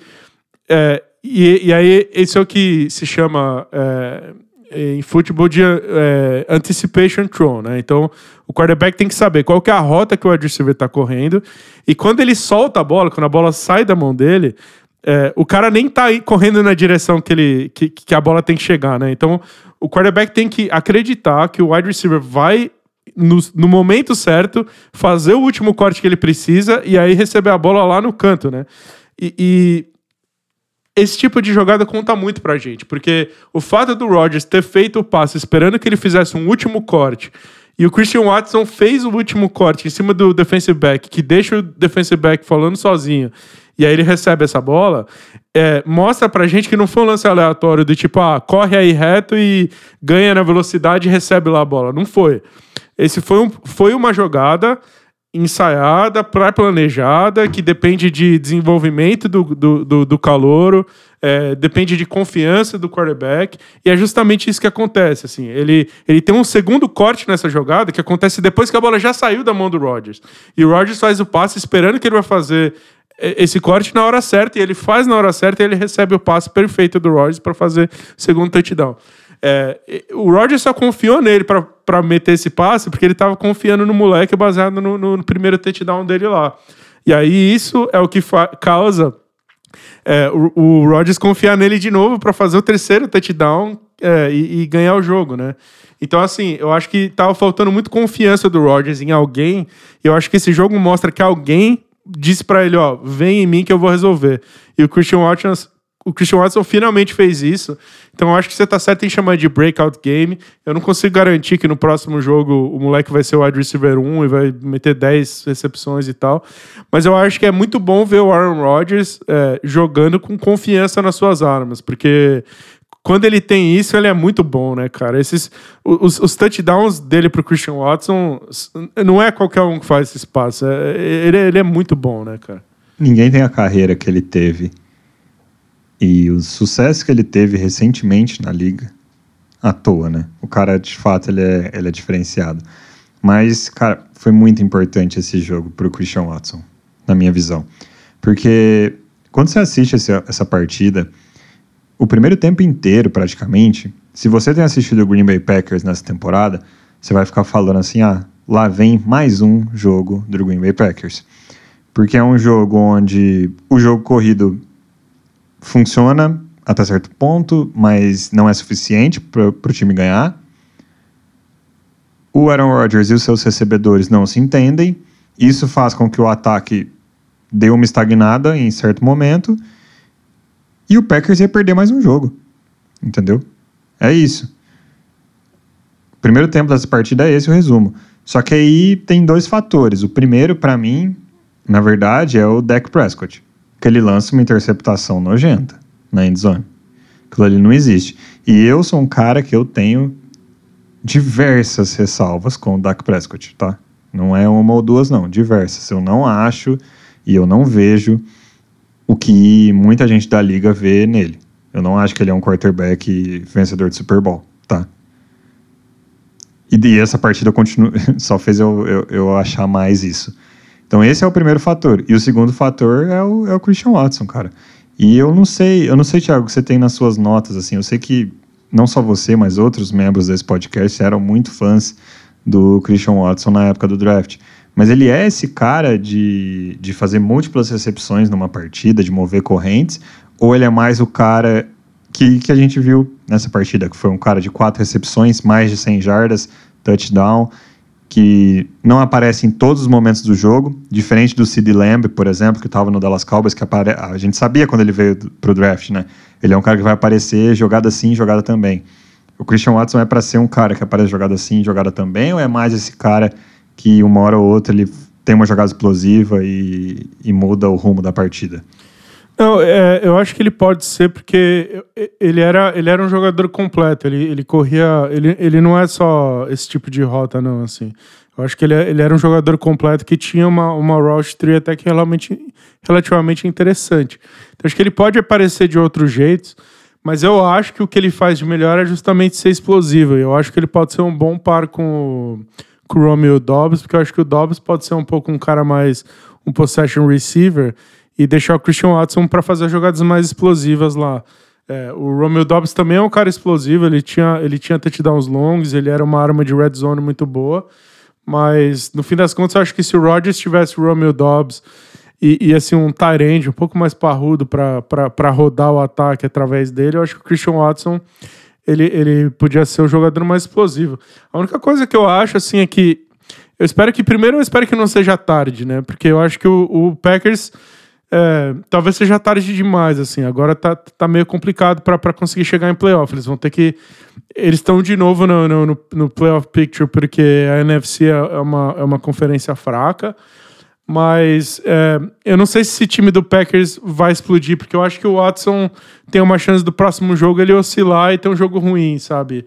Porque o Rook é assim, eu acho que a grande questão desse Packers é justamente um problema de concepção, assim, do, do GM, porque eles construíram um time é, em que eles trouxeram os wide receivers é, via draft rookies esperando que eles produzissem quando eles conseguissem produzir, né? Você não pode esperar que isso aconteça tão rápido. Eu acho que, e eu não tenho tanto problema com isso, assim, eu acho que eles escolheram bons jogadores em posições boas, assim, de, de, de, draft. Mas eu acho que quando você faz isso, você está ignorando o ponto original, que é que você tem o Aaron Rodgers de quarterback. Então, assim, quando eles montaram esse time, eles montaram um time meio que pro futuro, do tipo, eles ignoraram que eles tinham o Aaron Rodgers no, no elenco e montaram um, um, um, corpo de recebedores que, ah, se não der certo esse ano, no que vem ele vai ser forte, a gente traz um Tyrande, alguma coisa e vai construindo, né? E, e, e, isso não condiz muito com você pagar a grana que o Aaron Rodgers recebe e, e ser o sujeito que ele é, né? Então, eu acho que eles draftaram bons jogadores, é, com valores bons de draft, mas acho que é uma concepção de montagem de time muito errada, porque não é o que o Rodgers precisava. Ele precisava de playmakers agora, né? A gente falou mais cedo da diferença do, do Stephon Diggs e do, e do Justin Jefferson na época daquele trade, o Buffalo Bills, ao invés de pegar o Justin Jefferson, eles foram atrás do Diggs porque eles estavam num cara pronto para chegar e jogar pro quarterback deles, né? Então não adianta você trazer um rookie que não tá pronto, que vai ser bom um dia, é capaz do Christian Watson realmente explodir de verdade e ser o cara que ele vai ser, tarde demais, depois que o Aaron Rodgers já passou, já, já tá no declínio, já passou o, a, a fase, a, o topo da carreira dele e já nem tá na liga mais, né? Então acho que esse, esse Packers, mais que tudo, ele tem um problema de, de concepção de montagem de time mesmo. E eu acho que isso pode impedir eles de, de chegar nos playoffs esse ano. É, mas eu te fiz essa pergunta sobre, sobre o Christian Watson justamente porque é muito interessante você ver os caras vindo do college e quanto tempo eles demoram para trazer o jogo deles lá para a NFL. E o Watson, acho que. É bom, a gente já passou 10 semanas na temporada, né? Ele ainda não traduziu uma boa parte do jogo dele. Eu acho que ele teve o, o jogo de boas-vindas na NFL esse final de semana? Acho. Mas ainda está muito. Muito pouco, assim, né? acho que dá para usar essa expressão, ainda é pouco para o que ele pode oferecer. E aí fica a dúvida se a gente vai ver tudo que ele pode oferecer esse ano, ano que vem, se ainda tiveram Rodgers, ou só num ano sem o Rodgers em Green Bay. E realmente, o Green Bay ele está bem longe dos playoffs agora. Não é impossível, porque a gente ainda tem oito rodadas na liga para acontecer, mas o cenário não é positivo para Green Bay. E o próximo jogo deles é um jogo que pode definir muita coisa, porque é um jogo contra um time bom, que é um jogo contra o, time, contra o Tennessee Titans. Então, é, é uma partida que pode definir muita coisa. Agora, só antes da gente fechar, uma, um ponto que me chamou a atenção nessa partida em Dallas foi o Tony Pollard. Ele me fez parecer que o. Assim, eu não vejo muito motivo para você insistir no Ezekiel Elliott quando o Pollard está jogando o que ele está jogando. Mas ao mesmo tempo eu não sei quanto que o Dallas Cowboys pode desistir do Zeke, né? É, mas é, eu, eu, acho, eu acho que o Pollard é muito, mas muito mais jogador que o Zeke e já não é, foi só esse ano, não. Eu acho que a diferença desse ano é que a gente pôde ver o Cowboys sem o Zeke, porque o Zeke machucou, e o Tony Pollard como o único running back, o running back 1 do time, mostrou uma produção muito, muito grande. Ele é muito mais jogador hoje. É, o Elliott só joga porque o, o, o, Jerry Jones ele, ele, ele se importa mais em estar tá certo do que ver o time ganhar. É, e ele pagou toda a grana que ele decidiu pagar para o Zeke Elliott e ele tem que é, fingir que tá certo lá e ele quer ver. Eu tô pagando essa grana, eu quero ver o cara jogar. Mas assim, o, o Zeke já, já tá no declínio pesado na carreira dele. O Tony Pollard é muito mais jogador. É, não fosse o, o, contrato que o Zeke Elliott ganhou e o fato do, do owner do time é, foi a pessoa que quis dar esse contrato para ele, ele não estaria jogando, né? Um staff sério não, é, teria o, Tony, o, o, Pollard como running back 1 de muito longe, assim. E assim, o Zeke ele tem valor ainda. Não tô falando que ele é horroroso nem nada. Eu acho que ele ainda tem valor. Ele é o power back dos dois, quando você precisa de um, de um trombador lá para ganhar na força, ele ainda, ele ainda é melhor que o Pollard. Mas ele não deveria ser mais do que isso. Ele deveria ser um power back que joga snaps de power back quando você precisa disso e apenas. Mas se tiver rodar o seu ataque através do Tony Pollard, isso está bem claro para mim. Acho que isso já era meio claro para mim ano passado e esse ano cristalizou na, na, na, prática mesmo, assim. Eu acho isso eu acho bem claro, assim. É, e quanto ao Dak Prescott, eu, eu, eu, tenho as mesmas reservas que você, assim. Eu acho. enfim, de times que pagaram muito mais do que o quarterback deveria receber e agora não conseguem montar um time bom o suficiente em volta desse quarterback. O, o deck é meio que o, o presidente do clube, né? O, o, o Cowboys não vai chegar a lugar nenhum é, com o Dak Prescott lá, não porque ele não é bom o suficiente, mas assim, é, ele, eles tinham que ter ganho o Super Bowl naquele ano que ele estava no contrato de rookie dele, eles tinham aquela offensive line absurda. É, com esse contrato que ele tem hoje, que impede que você monte um time em volta, vai ficar muito difícil sempre, assim. Então, é, eu, eu, infelizmente, eu não vejo um futuro, assim, que esse, esse Cowboys com o Dak Prescott é, consiga, de fato, competir por um, por um Super Bowl, assim. Se o playoffs fosse hoje, o Cowboys visitaria o Seattle Seahawks. Então, o Cowboys hoje ele está em terceiro lugar na NFC East, graças a Philadelphia Eagles e o New York Giants, e seria um visitante lá em Seattle nos playoffs. O próximo jogo deles é contra o Vikings em Minnesota. Então, um jogo aí de dois times que a gente já falou hoje, um jogo aí definidor de caráter dentro da, da NFC. E aí, ainda nos vencedores na, na NFC, em, em, grandes forças da NFC, a gente assistiu um jogo embate entre as duas conferências, né? E, embate de dois times que a gente até que tinha alto no começo da temporada, né? Que foi o San Francisco 49ers recebendo o Los Angeles Chargers, vitória do Niners por 22 a 16. E a gente tinha o Chargers muito alto no preview da AFC. Não sei, acho que não, é, assim, acho não, né? Definitivamente não está correspondendo com a nossa expectativa. A gente vai falar um pouco sobre isso. Mas o 49ers cara, ele tá sobrevivendo sem o Trey Lance, com o Jimmy G, que a gente já questionou N vezes. Fez seus moves pra estar tá brigando, pra estar tá brigando dentro da NFC. Fez um move que é um puta all-in na temporada, né, Thiago? Uma puta tentativa de, meu, vamos para cima, esse ano é o nosso. E ainda assim, de, numa semana, a semana seguinte do Christian McCaffrey simplesmente destruir a liga, o 49ers tem de volta um running back que eles sempre gostaram muito. Desde o dia que eles draftaram o Elijah Mitchell, eles sempre gostaram muito desse moleque. Tanto é que eles draftaram ele no final do, do draft, e no mesmo draft eles tinham draftado Trey Sermon. Trey Sermon nunca viu o campo direito pelo 49ers, o Elijah Mitchell assumiu a posição. Essa temporada, o Elijah Mitchell começou como titular, se machucou no primeiro jogo, e aí, na trade deadline, que eles sabiam que o Elijah Mitchell estava próximo de voltar, eles mandaram o running back reserva, reserva deles embora para o Miami Dolphins, uma troca por um valor bem baixo, e falaram, cara, a gente vai jogar com McCaffrey e Mitchell. E aí, no primeiro jogo de volta, eles entregam não todo o ataque, mas ele entrega uma parte muito relevante do ataque deles para Elijah Mitchell. E os Niners gostam pra caramba desse moleque e com toda razão, né, Thiago? É, é, foi muito interessante, né? Porque a gente comentou no jogo, na, na, no episódio anterior, o Christian McCaffrey só faltou fazer chover no jogo anterior do Niners, né? O cara ganhou o jogo sozinho, carregou o time nas costas. E aí chega no jogo seguinte, o Niners teve, teve o luxo de praticamente não usar muito o Christian McCaffrey. Na verdade, ele teve uma ótima participação no primeiro tempo, né? Mas se você olhar o segundo tempo, ele mal encostou na bola. Os caras deram diversos snaps pro, pro Elijah Mitchell, que conhece o esquema dos caras, esse zone blocking dos caras, assim. Você é, achar um gap e aí acelerar através desse gap e conseguir uma corrida longa. É, o Elijah Mitchell faz muito, muito bem, desde, desde o início dele no, no na, na, liga, né? Ele encaixou muito rápido nesse esquema do Niners.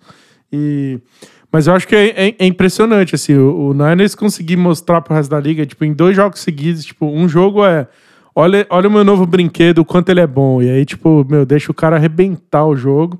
E no jogo seguinte fala, ah, deixa eu te mostrar aqui que eu nem preciso do cara. E aí, meu, não usou. Se, se, eles não tivessem feito trade, não faria diferença nenhuma nessa, nessa partida, né? Então, eu não sei, eu, eu, eu tenho um, eu tenho para mim assim, um, um, feeling de que esse, esse 49ers é, é um dos times da NFC que vai vai dar uma, uma atropelada aí nesse final. E, e, e para mim, acho que talvez. Eu, eu tô perto de dizer que para mim é o time mais forte da NFC, assim. Se, se o Niners chegar de novo no Super Bowl, não vou ficar nem um pouco surpreso. Cara, o Elijah Mitchell, ele teve 35% dos snaps de ataque nesse jogo contra os Chargers, enquanto o McCaffrey teve 65%. Foram os únicos dois. Enfim, em todos os snaps ofensivos estava um dos dois ali, estava em campo, né? Eles não tiveram nenhum, nenhum snap sem nenhum dos dois. O Elijah Mitchell teve 18 carregadas e dois targets no jogo aéreo, ou seja, no total 20 toques que, que o Niners tentou dar para ele. O McCaffrey teve 14 carregadas e 6 targets no jogo aéreo, ou seja, os mesmos 20 toques. Assim, os caras confiam desse tanto no Elijah Mitchell e eu aposto contigo que, que os caras estão muito felizes de ter ele de volta. E no meio disso tudo, uma outra diferença que a gente teve do último jogo do 49ers para esse de agora, lembrando que na semana 9 o 49ers estava em bye week, então o último jogo deles foi na semana 8. Na semana 8 eles jogaram sem o Dibu Samuel. E na semana 10 o cara tava de volta. E ele nem foi lá muito efetivo, assim. Então, é, eu, eu vejo muito sentido nesse seu take de que talvez os caras vão pro Super Bowl de novo. De que talvez os caras sejam o melhor time da NFC de novo. E eu acho surreal o fato de que eles ganharam de um bom time, que é o Chargers, com o quarterback reserva deles, o running back titular deles nem sendo tão usado assim. E o melhor recebedor deles ainda a descobrir como que os caras vão usar o cara agora. É, é, é, eu acho que é talento demais, assim. O lance do Niners, assim, tipo, no jogo anterior, eles o Christian McCaffrey é, roubou o jogo, fez tudo que quis. Nesse jogo foi, foi um jogo mais balanceado tal. Você acabou de falar, dividiram os touches, né? E o, e o Elijah Mitchell para mim, puta, ele jogou muito bem. O segundo tempo, o Elijah Mitchell, toda vez que ele encostava na bola, aconteciam coisas boas, né? O Brandon Ayuk apareceu mais. O Debo ficou totalmente escondido. E o Kittle ficou totalmente escondido. Agora, no próximo jogo, se eles acharem um mismatch lá, que o Kittle é um mismatch em cima de um linebacker qualquer do adversário, o Kittle vai receber 10 bolas, vai acabar com o jogo e, e sabe... E, eu acho que eles têm tantas armas que eles são capazes de identificar qual que é a arma que eles querem usar nesse jogo, sabe? Eu acho que eles eles montaram um ataque com um quarterback medíocre, mas que tem tantas armas diferentes que o, que o, o Shanahan é capaz de identificar qual é o mismatch que ele quer aproveitar e ele talvez tenha resposta para qualquer defesa da liga. Qualquer defesa que jogar de qualquer jeito, eu acho que o, eu acho que o Shanahan vai ter, vai ter resposta, porque ele tem uma arma específica lá para usar e abusar, assim. É, o, o Chris Collingworth, que é o, que é o comentarista lá da NBC que comentou o jogo pro, nos Estados Unidos, ele teve um take muito interessante nesse jogo. Que ele falou, cara, eu às vezes acho que o, o 49ers ele é muito dependente no, no, no Kyle Shanahan. Então, assim, é, eu, eu, vou falar com as palavras do, do Collinsworth, que ele que foi, achei um take fascinante. Assim, ele falou, cara, às vezes eu acho que eles ficam dependendo o tempo inteiro do, do Shanahan, sabe, da leitura do Shanahan, do mismatch que o Shanahan vai achar é, de para colocar alguém livre, uma jogada genial que vai deixar o fulano livre e vai facilitar tanto as coisas para o quarterback. E o Collinsworth falou, cara, a, a minha história na liga mostra que às vezes o time só precisa de achar alguém que tá lá disposto a fazer um play, sabe? Então, é, o take do, do Collinsworth foi, cara, eu queria que eles soltassem um pouco mais, que eles, que eles largassem essa dependência do Shanahan ficar chamando jogadas geniais e, cara, soltar os caras e falar, meu, quer saber? Você tem lá o Ayuk, você tem o Debo Samuel, você tem o, o, o sabe, o, o George Kittle, você tem o Christian McCaffrey, deixa os bolas jogar, sabe? Tipo, deixa. Manja quando você tem muito craque no time, meu, deixa os bolas jogar, dá, bota a bola lá e deixa os caras resolver sozinho. Eu acho que tá faltando um pouco isso, assim, sabe? No, no, na hora que o bicho apertar, eu acho que falta soltar mais e falar, quer saber, bota, bota os caras para jogar e deixa os caras resolverem em campo, porque o tempo inteiro esse Niners é tipo, é, é, é um jogo que às vezes ele, ele é meio engessado, que é o, o Shanahan tentando controlar o jogo de xadrez é, da sideline, assim, o, te, o, tempo inteiro, sabe? Então eu achei bem interessante esse take do Collinsworth, que eu acho, Eu acho que eventualmente num run de playoff, eles, eles não vão ser campeão porque o Shanahan vai deixar todo mundo livre todo snap, sabe? Se eles conseguirem chegar lá e ganhar esse Super Bowl em cima de quem quer que sobreviva na AFC, vai ser porque o George Kittle vai fazer uma jogada impossível em cima um linebacker, ou o Ayuk vai fazer uma jogada, ou o Debo Samuel vai pegar uma bola e vai sair cortando todo mundo, ou o McCaffrey vai achar um espaço que não existe lá, sabe? Então acho que às vezes falta deixar os, os bolas jogarem um pouco, assim, mas a quantidade de talento ofensivo que eles têm, para a defesa fortíssima que eles têm também, né, cara? Eles têm uma defesa que, que joga muita bola. Então, eu acho esse Niners muito, muito perigoso, assim, para agora.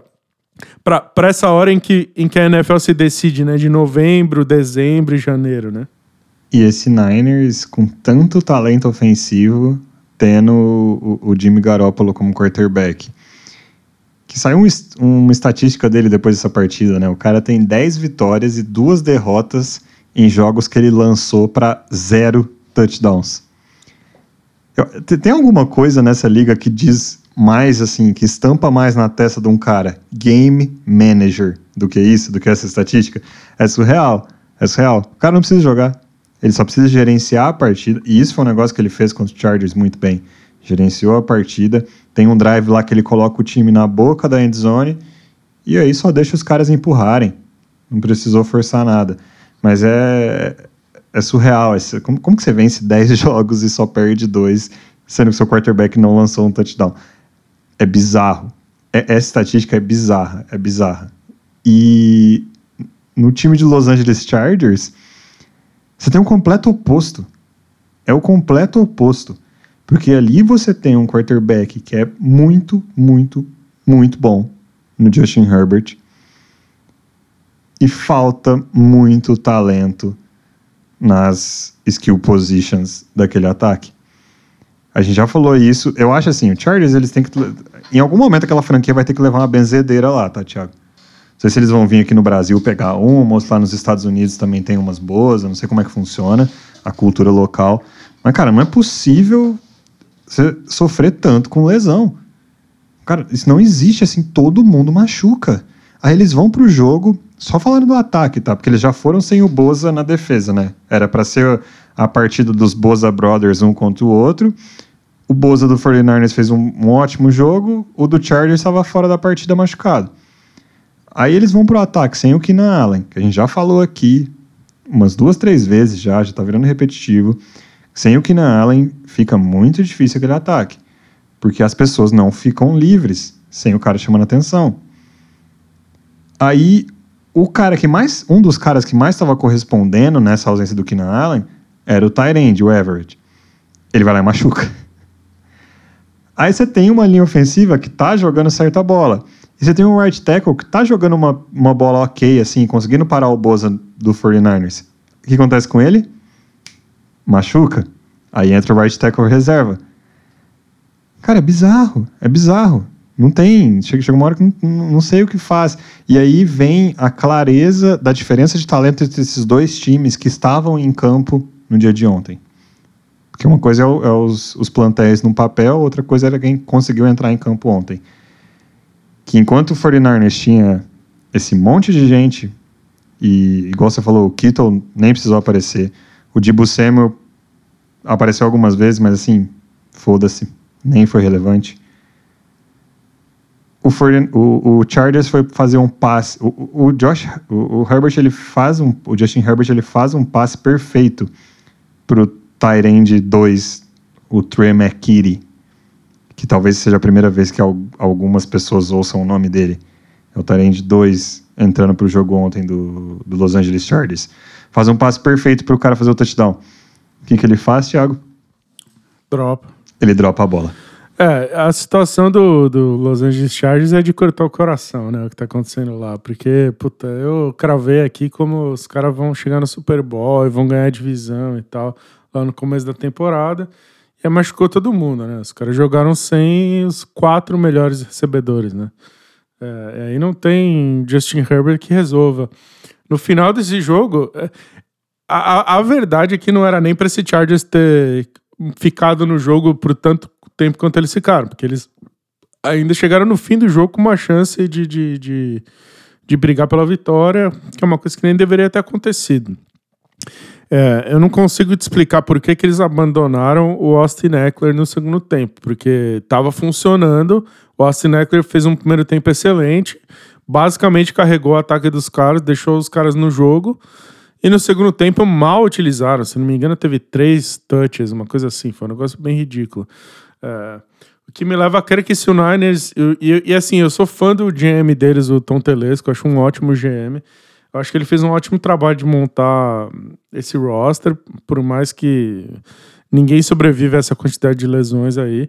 Eu acho que ele, se, se ele tem algum juízo, ele vai aproveitar essa chance de que ele vai draftar relativamente alto, aí, mais alto do que deveria, baseado na quantidade de talento que ele tem, para colocar mais depth, se, se, se possível, é, draftar o wide receiver alto, até porque o Keenan Allen, é, não só ele tá machucado, mas ele já não é menino mais, né? Então, cara, drafta, drafta wide receiver alto, drafta tight end, dra, drafta armas é, que tenha demais, entendeu? Que sobre ao invés de faltar. Se tiver nem que não consegue entrar em campo, tudo bem, não tem problema. Começa a montar depth lá na, na, na, nas skill positions e troca de head coach, traz outro, tenta outro, que esse não, esse não vai dar, não. É, mas traz um, porque o Justin Herbert é bom o suficiente para ganhar um Super Bowl lá, lá, lá, lá, lá no Chargers. Mas a situação dos caras é de, é de cortar o coração, assim. O, o citando o Chris Collinsworth de novo, que para mim é o meu comentarista favorito, assim. Eu acho que ele, ele, ele faz um trabalho muito bom de, de explicar o jogo. No final de, de, daquele, desse jogo com o Niners, ele, ele falou um negócio interessante também. Ele falou, cara, num jogo que nem esse, que o, o Justin Herbert procura, procura, procura, procura e não acha, e não acha, e não acha.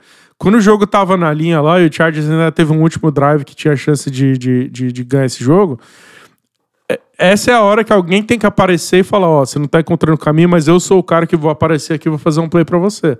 E ficou bem claro que não tinha ninguém ali disponível que falasse: não, vem em mim que eu resolvo. E o Chargers simplesmente não teve espaço para andar com a bola, porque não tinha ninguém livre, simplesmente não tinha ninguém conseguindo separação. É, e aí não, aí não tem não tem quarterback que resolva, né? Então acho que esse Chargers ainda vai fazer muito barulho, mas não esse ano, né? Esse ano é um ano perdido para os caras, mas é, porque não, não, não vai dar, não, não tem mais tempo de, de, de de recuperar o buraco que eles estão agora, sabe? Ficou, ficou tarde. Mas é um time que gente ainda vai, ainda vai fazer barulho lá na frente se fizer os moves certos nessa off-season. Para mim, o mais importante é mandar o técnico embora e pegar, pegar um novo. É, é eu não sei só quão tarde realmente ficou, por quê? Hoje eles estão fora do, dos playoffs na, na AFC, só que pelo critério de desempate. Eles estão em oitavo e o Patriots em sétimo. É, assim, tem aquela visão, né?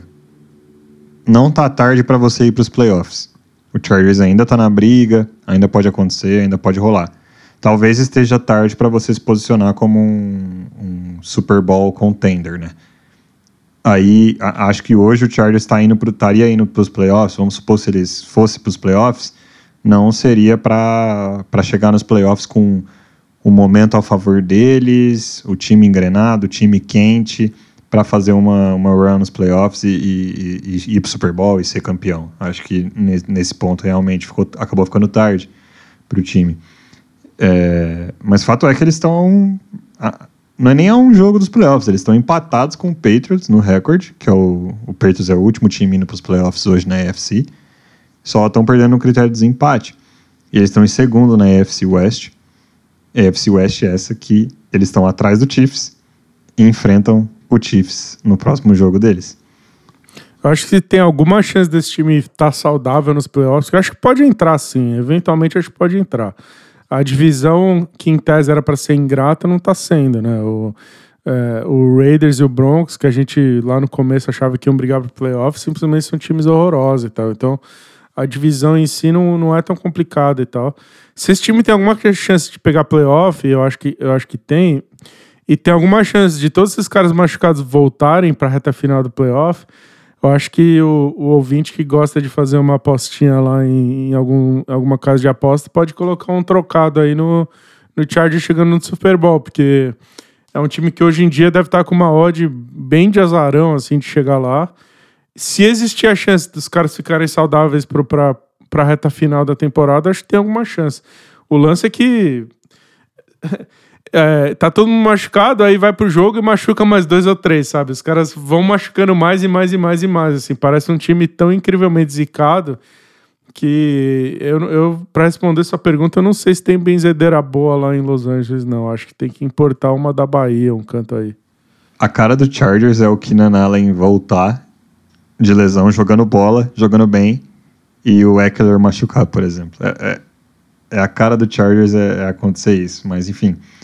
Vamos ver como que eles se saem contra o Kansas City Chiefs, que é um jogo que eles gostam de jogar, tá? É um jogo que eles, que eles gostam de, de jogar. É um jogo que a gente gosta de assistir também, né, Thiago? Justin Herbert contra Patrick Mahomes é sempre uma, uma maravilha.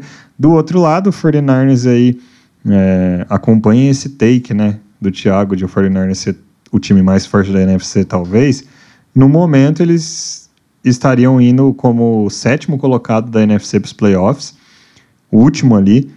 É, passaram por dificuldades no começo da temporada, mas agora o time parece que, que tá dando uma engrenada. Eu, eu não, não acho maluco esse take, né? Eles podem muito bem chegar na hora dos playoffs como o time mais quente da, da, da conferência deles.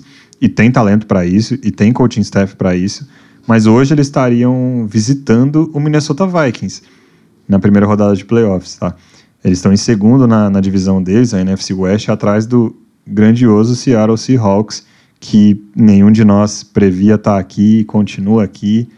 E a gente pede desculpas por isso, né? Pela nossa falta de fé no time de Seattle. Mas o próximo jogo do São Francisco é justamente contra o Cardinals lá em Arizona. Então, mais uma oportunidade aí de da gente ver qual vai ser a pecinha usada pelo, pelo Shanahan para destruir mais uma partida.